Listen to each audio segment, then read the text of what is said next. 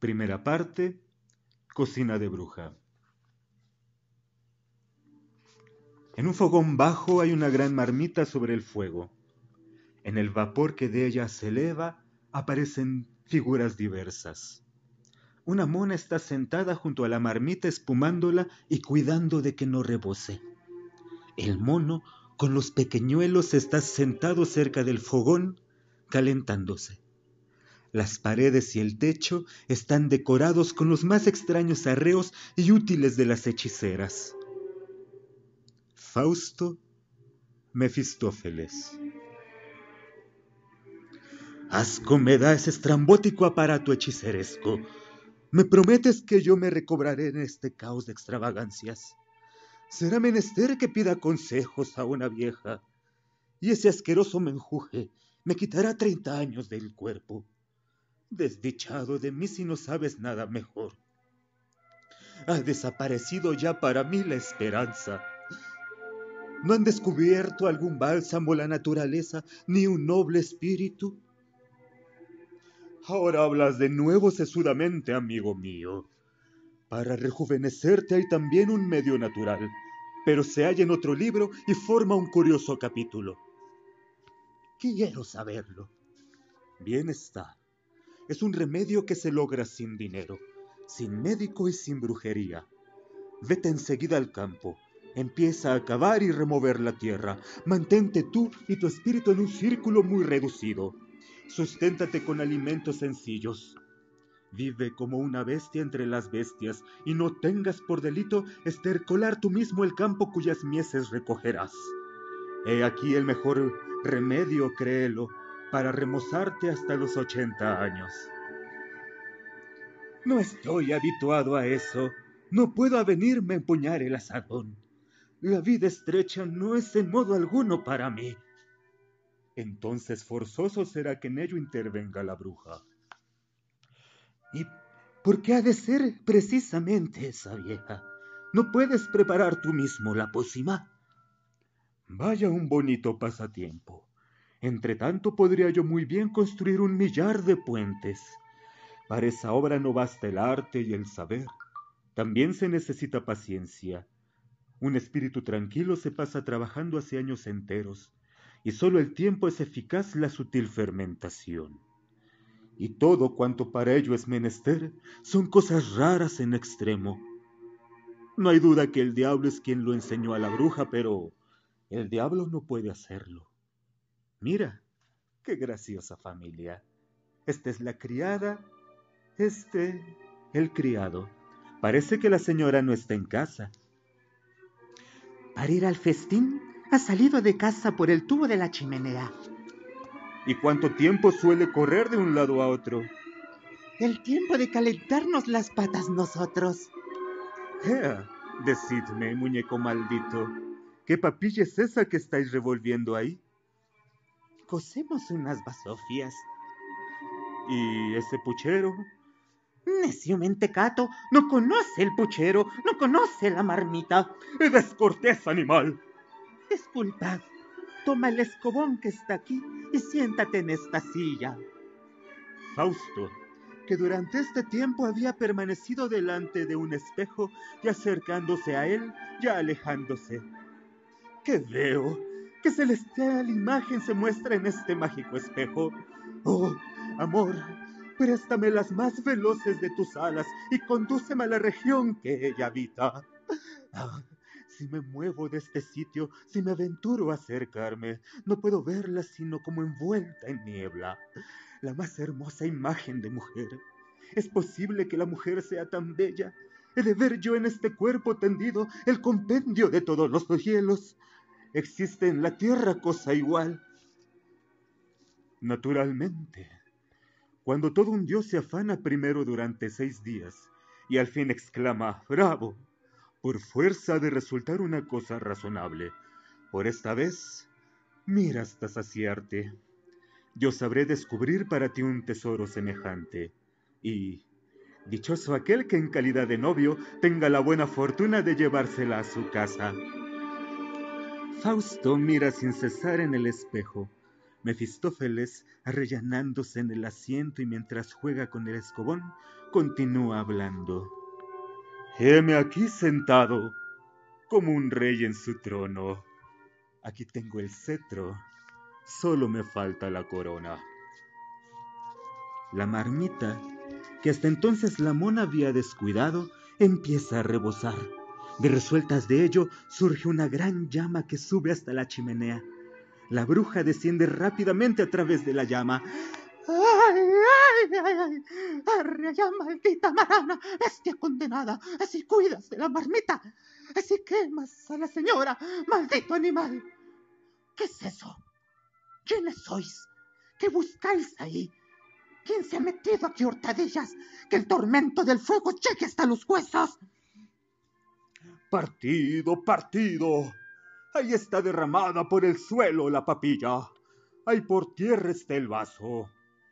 No es sino pura diversión, carroña. Llevo el compás de tu melodía. Mientras la bruja retrocede llena de furor y espanto.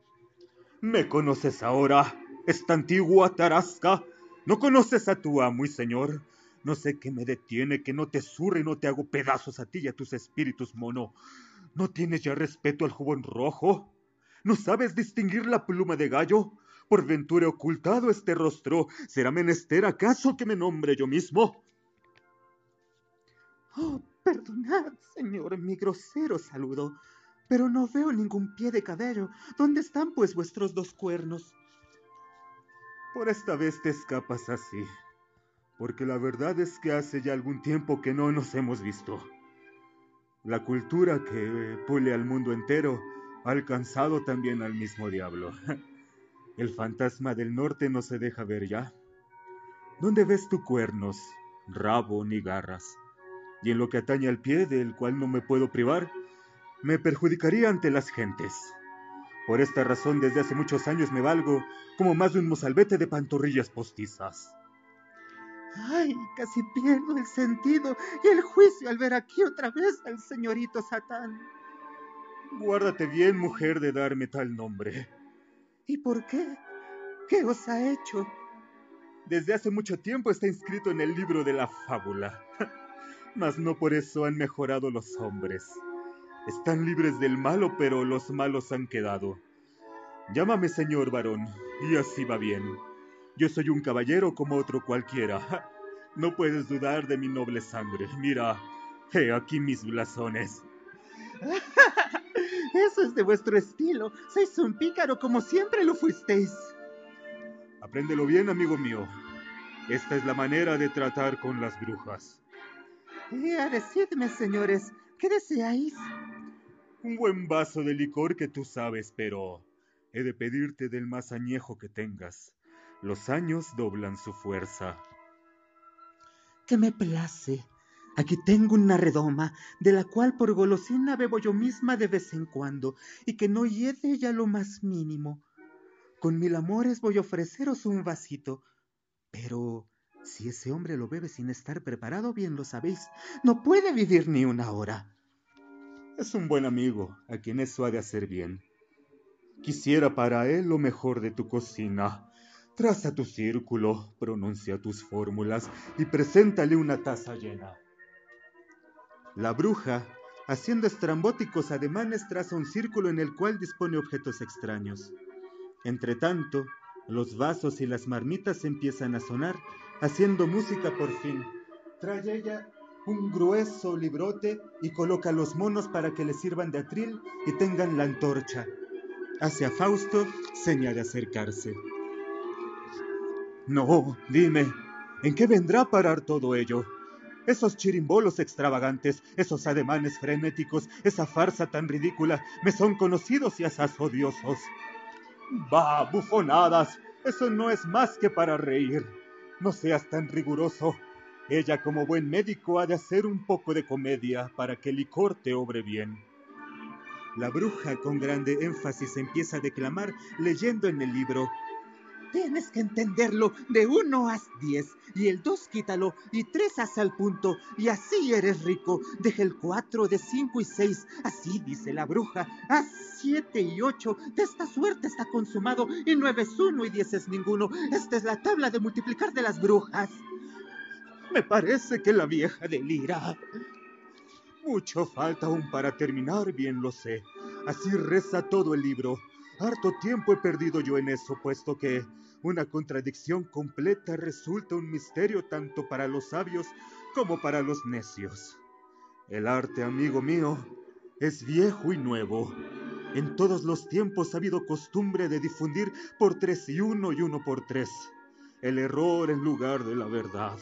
De este modo se charla y se dogmatiza sin inquietarse uno lo más mínimo.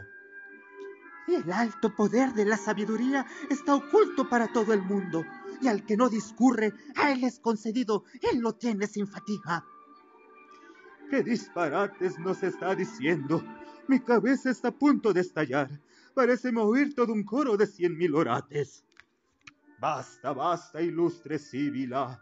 Danos acá tu elixir y llena pronto la copa hasta el borde, pues a mi amigo no le dañará esa bebida.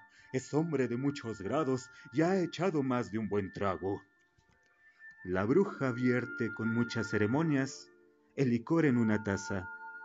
En el momento en que Fausto la lleva a sus labios, brota una ligera llama. Arriba con ello. Bebe sin vacilar. Eso te alegrará al instante el corazón. Tú te tuteas con el diablo y tendrás miedo a una llama. Y ahora Salgamos enseguida. No puedes estar en reposo. Que os haga buen provecho el traguito. Y si puedo complacerte en algo, no tienes más que decírmelo en el aquelarre. He aquí una canción. Si la cantáis de vez en cuando, notaréis un efecto singular. Ven presto y déjate guiar es necesario que transpires a fin de que la virtud de la pócima penetre hacia adentro y hacia afuera. Luego te enseñaré a apreciar la noble ociosidad, y bien pronto vas a sentir con íntimo deleite cómo se mueve Cupido y salta de acá para acullá.